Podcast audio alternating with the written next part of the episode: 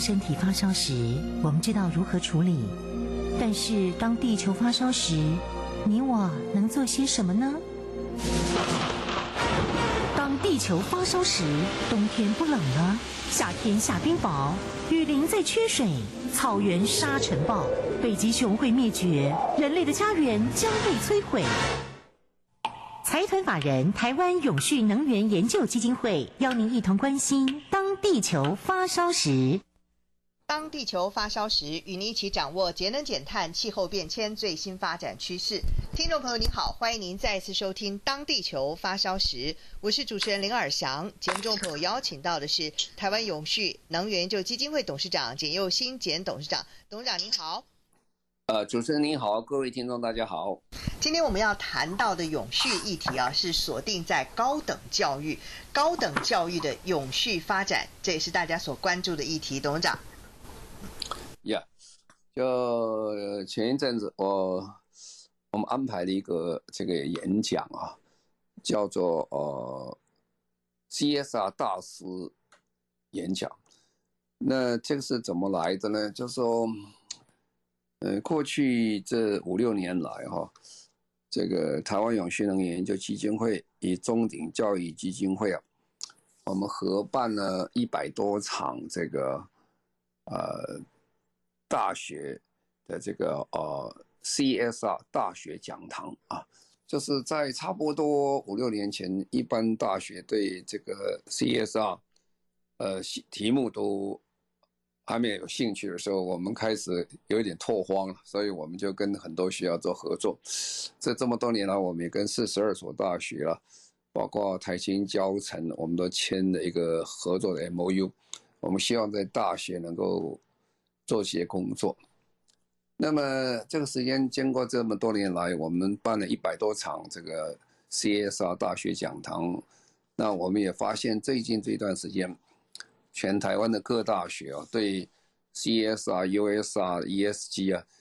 啊这个题目非常有兴趣，所以各种研究教学都做得很好，所以我们就觉得，呃，就不需要再办这个啊，阶段性任务结束了，那结束以后。我们更希望聚焦一点，能够找到一些，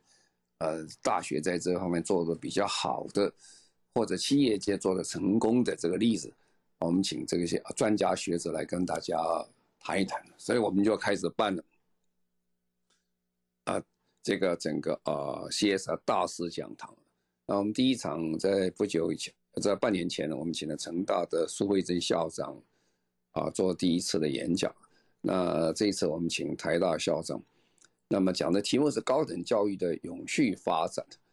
呃，因为台大跟成大在这个方面其实做得非常的好啊，尤其台大可以讲这一段时间呃进步实在是非常神速了。他在国际上的评比也第一次在呃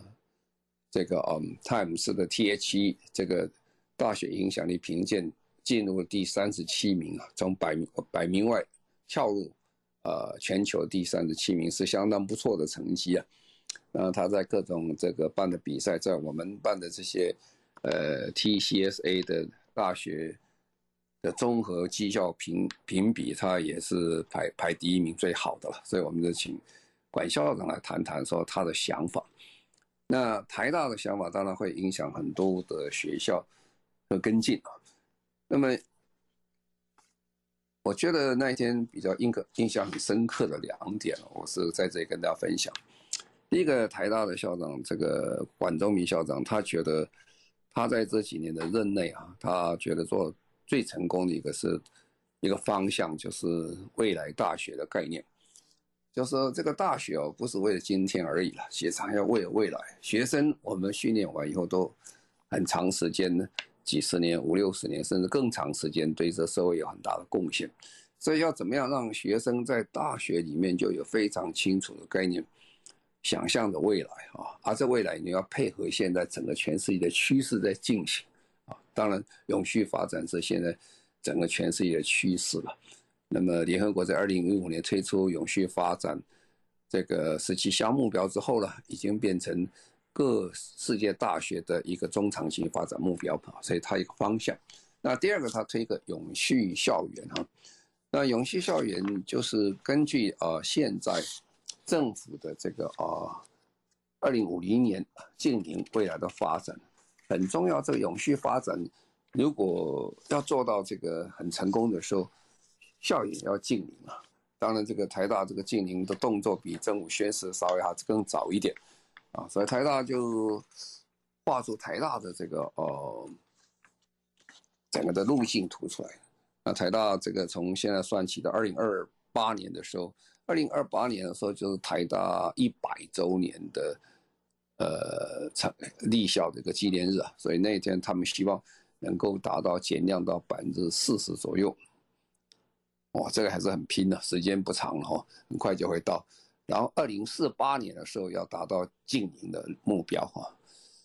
啊，二零四八年其实也很赶啊，能够达到净零是。很不容易的，所以他现在在校园里面就成立一个永续发展委员会，校长本身当做召召召集人了，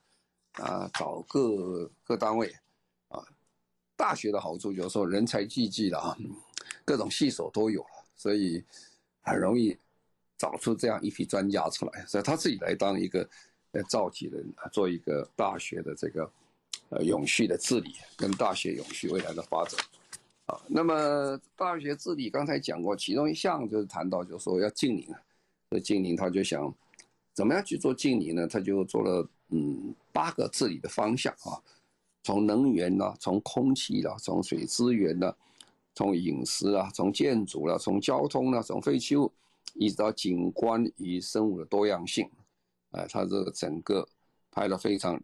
这个完整的一个方向的做法啊，那么。碳中和当然比这个还要还还难得多了。刚才那个是个方向而已，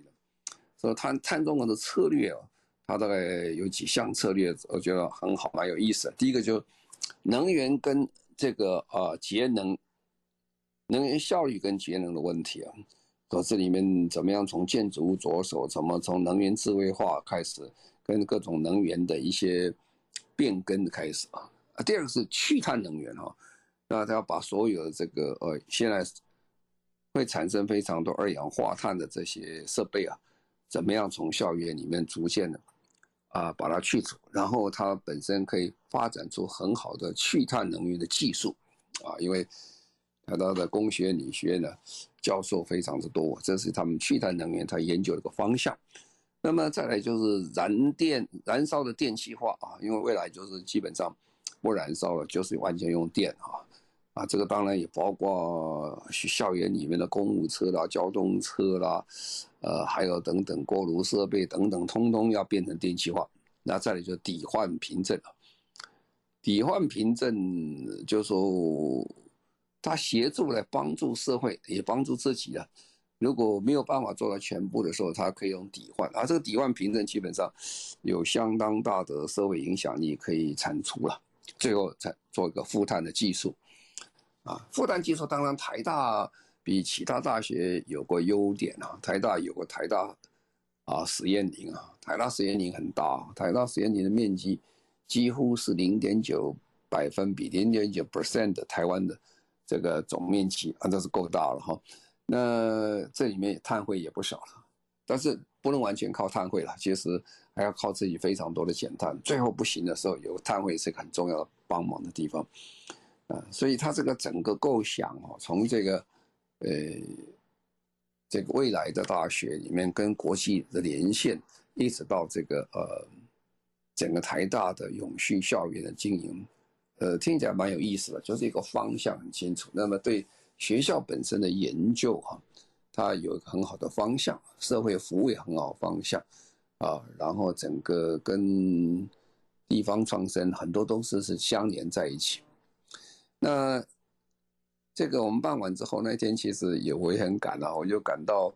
这个呃台大实验林到山上去啊，也很凑巧了哈，因为为什么凑巧？刚好时间这样安排，那我就到南投的这个呃西投台大实验林啊，那我应该接受一个演讲，他们跟跟他们讲个题目啊，就是这个啊净零转型对森林的挑战与机会啊。那么大家讲过这个森林，呃，森林这什么事其实不是只有森林，都跟什么有关系？都跟减碳有关系，都跟净零有关系，而每个人扮演不同的角色啊。所以我去讲这个题目，其实我心里想的，讲森林，当然我如果去跟他们讲森林本身，基本上就是关刀关公前面耍大刀了，没有什么意思了哈。所以，但是我们从另一个角度上去谈了，因为净零的时代的转型以后，这个时候森林扮演非常重要的角色，森林跟过去就是不太一样啊。那么台大实验林其实是历史悠久了哈，在全世界非常有名。呃，有名的原因就是因为台湾这个地方哈，刚好是台大实验林的纬度是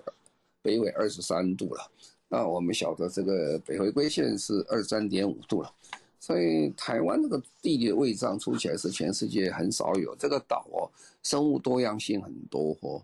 北边又比较偏这个。呃，温带，那么下面偏热带、亚热带哈，所以呢，我们的这个树种非常之多了哈，还有生物生的多样性非常多。那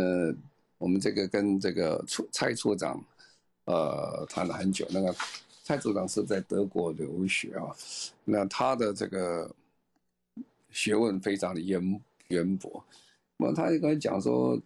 哎，其实德国人啊。其实德国人这个学森林非常有意思，因为德国人森林树种非常少啊，不像台湾这树种这么多，所以在德国当一个教授出来以后，他们一定要跑到热带、亚热带地方去看看，以后啊，他们才能够真正做得很好的一个这个呃学问出来，否则没办法做。那我们这个先天这个优点呢，是在哪里？个优点呢？我们先天的优点就是我们树种多啊，所以台湾的这个。台大实验林在全世界是非常有名的，而且这个这个历史很久了。这个台大实验林其实是在一九零二年就成立了，那个时候是在日治时代啊。那么是是东京帝国大学农学部附属附属的台湾这个演习林啊。那么各位都晓得，日本对森林的研究是非常的有名啊，他在。这个呃，东京他就是选择玉这个玉山这个我们台大实验林这一块，那么中兴大学它就是跟北海道他们合作，北海道的森林也非常的出名啊，所以有两个这个很大的实验林在这里啊。那这个实验林后来慢慢慢慢这个呃成功了啊，成功以后。那各种研究都非常多，但是这个实验林基本上，等一下我会说明，实验林的功用非常多了哈。其实森林本身的功用就非常多，那么其中有一项其实是也是提供非常好的这个呃休闲娱乐给这些我们的民众啊。呃，我在那边住个晚上啊，早上一起来哦，很惊人啊，早上一起来好多人呢，啊，差不多有两百台啊。两百台的 bus 啊，说跑到山上来，啊，大部分都是呃退休或比较年长的，他们早上到实验林啊，因为到实验岭最大的好处，这空气实在是非常之好啊，分多精也多哈，而且整个实验岭整理得非常的漂亮啊，所以。赏心悦目，以后又可以健康，又很好哦，真有意思啊！是人很多，好像有一段时间看起来好像 有点像台北西门町一样，人好多，然后大家分散到里里面去，然后到下午时候又又回来了，坐车又回去。其实它提供一个非常好的在中部地区啊，给这个我们的啊呃同胞在那边非常好的一个嗯休闲娱乐健身的地方啊。那我现在就回过来讲了，就说森林啊，那第一个我们就讲森林，为什么森林这么重要呢？因为刚才我讲就是说，台大如果要做到这个很成功的这个减碳，要做到碳中和的时候，台大的优点呢，啊，它其实跟中兴大学共同都有个优点，都有实验林啊，实验林可以提供一些碳汇哈，那这些碳汇其实是做负碳里面是非常有帮忙啊。那我们台湾在过去的森林的处理的话，呃，讲起来有几个阶段哈。台湾过去森林的时候，从一八九五年日治时代开始的时候，这个整个森林它的想法是做什么？它是开辟，等于做个林业啊，做等于得提供生产木材的地方，所以我们就呃听到就日治时代砍了非常多的这些木材到日本去。那么现在最有名的就是明治神宫啊，明治神宫前面有个非常大的一个门啊，一个神社的那个门木木木材的门都很大，那个做已经采很久了，日名叫明治神宫嘛，很久，那个就是从我们台湾的桧木。拿到那边去，那我们过去讲，桧木是最好的木头，可以放很久，也不太容易坏啊。所以那个时代是砍伐台湾不少的森林的林材。然后到了一九五七年了，后来政府就觉得，呃，砍伐掉这些森林也是比较可惜了，所以就变育成林业啊。台湾的这个林务局就开始种了非常多的森这这个森林，呃，做很多树木来做新的一个林业出来。育成一个新的林业村，然后等到一九七六年的时候，又进一步了，就是说我们不但是种木材啊，啊，我们更重要说变成一个很好的一个生态的一个林业啊，因为我们讲说台湾其实全世界非常少有的这个呃生物多样性的地方啊，这里面森林里面什么都有啊，所以各种生物是非常的多。他说个生态农业让我们把这个台湾的生态做得非常的好。然后呢，在这个呃，二零一七年以后了，那我们还做了一个等于呃像像生活的林业。那现在呢，林务局又走向一个叫做永续的林业啊。这森林也要永续，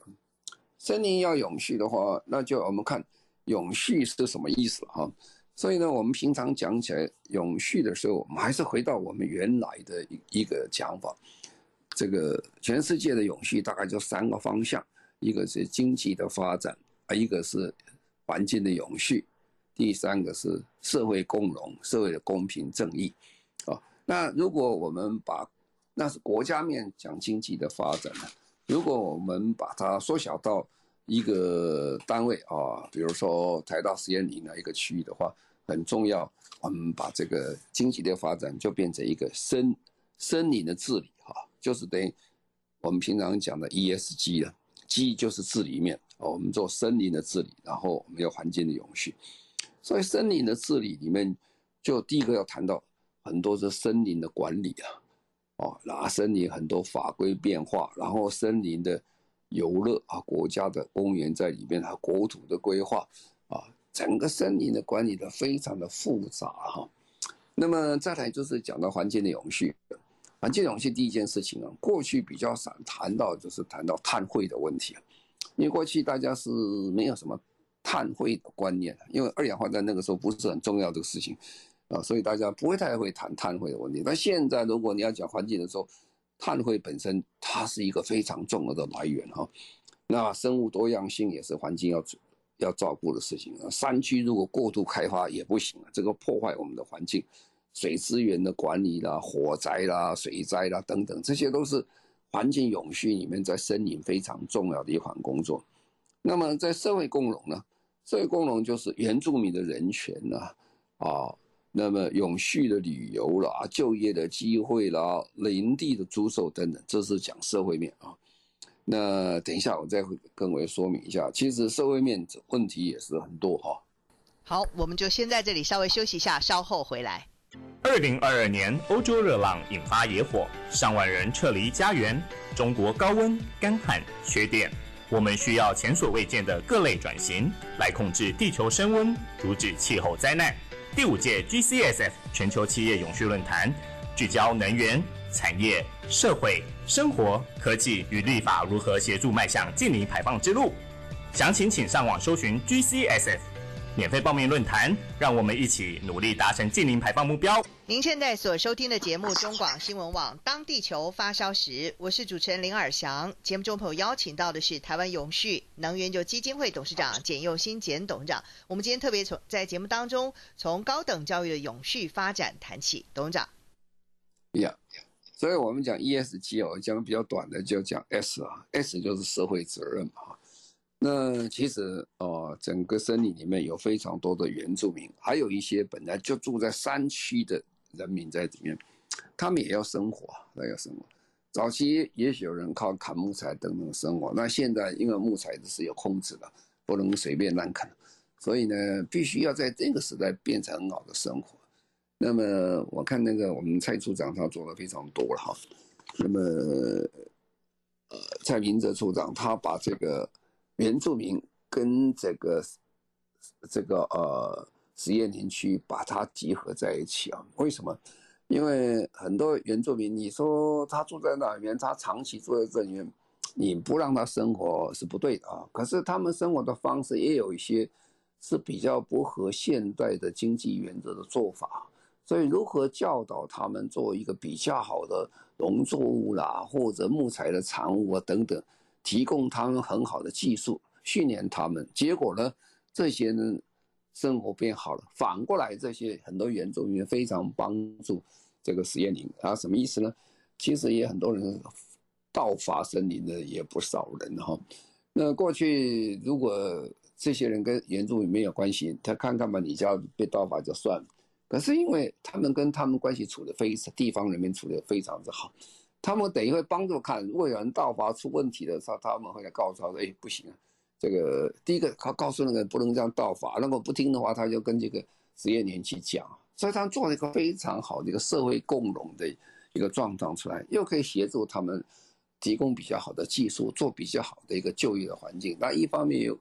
让这个呃这些呃当地的居民跟呃这个实验林能够共存共荣，这是这是一个非常好的一个这个的做法。那另外一个就谈到就是说，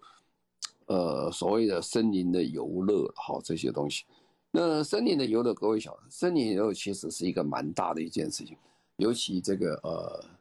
整个实验林啊，我刚才讲，一开始一早上，每天一早上就很多人了，我一看我那个巴士之多啊，这整排在那边都一起上来。那这些人其实上面去，对每个人身体很好，对国家都很有帮忙哈，对国家财政会很有帮忙。那你说为为什么对国家财政有帮忙？因为我们知道这次这个。呃，英国女王过世，过世的话，给大家最大一个启示是什么启示？哦，她了不起啊！她是躺在床上一天就走了，他，九十六岁的人，他一生都可以工作，也愉快，非常好。为什么？他保持身体的健康啊。那如果能把身体健康保持好，那替国家的这个健保可以省非常多的钱出来啊。所以呢，这个呃。这个台大实验林就跟整个呃台大医疗系统啊，他们做非常多的森林跟人类健康的研究，啊，那怎么样在森林里面呢？因为你到森林里面，里面有分多精，还有其他各种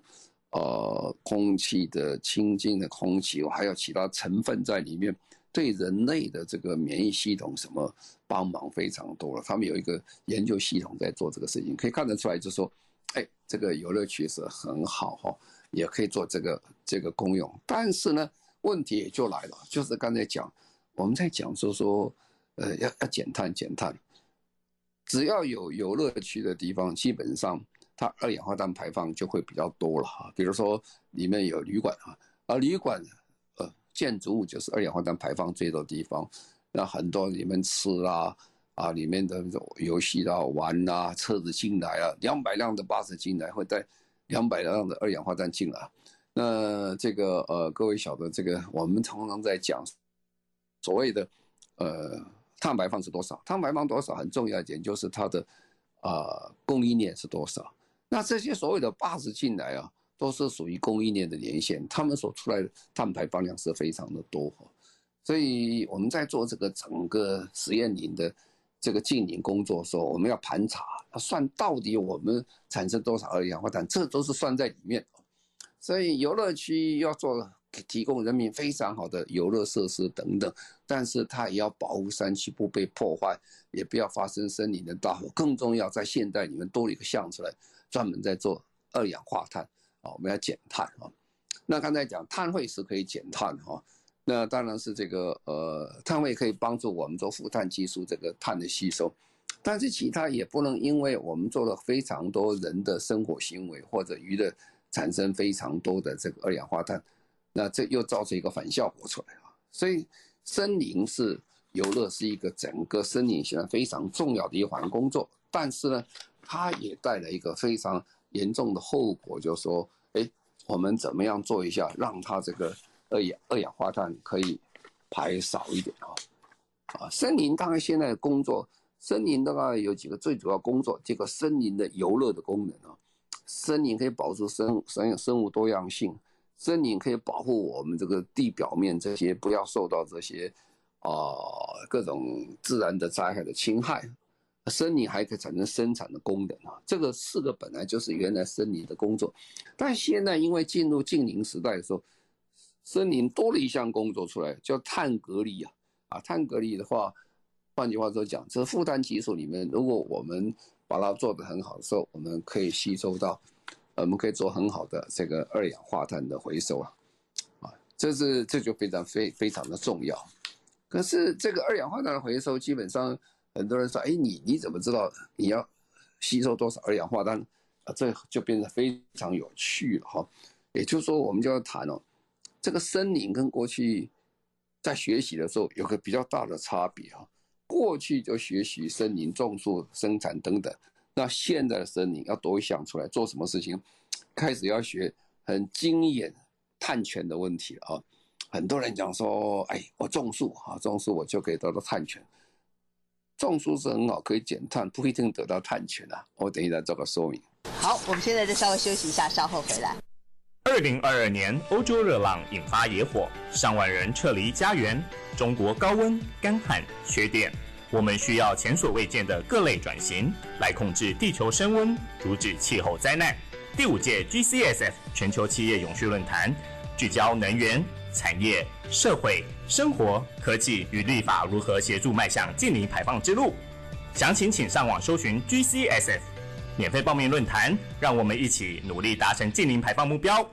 您现在所收听的节目中广新闻网《当地球发烧时》，我是主持人林尔翔。节目中朋友邀请到的是台湾永续能源就基金会董事长简又新简董事长。今天从高等教育谈的永续发展，再谈到 ESG，大家所熟悉的应该是很亲切的吧？董事长，请继续。好，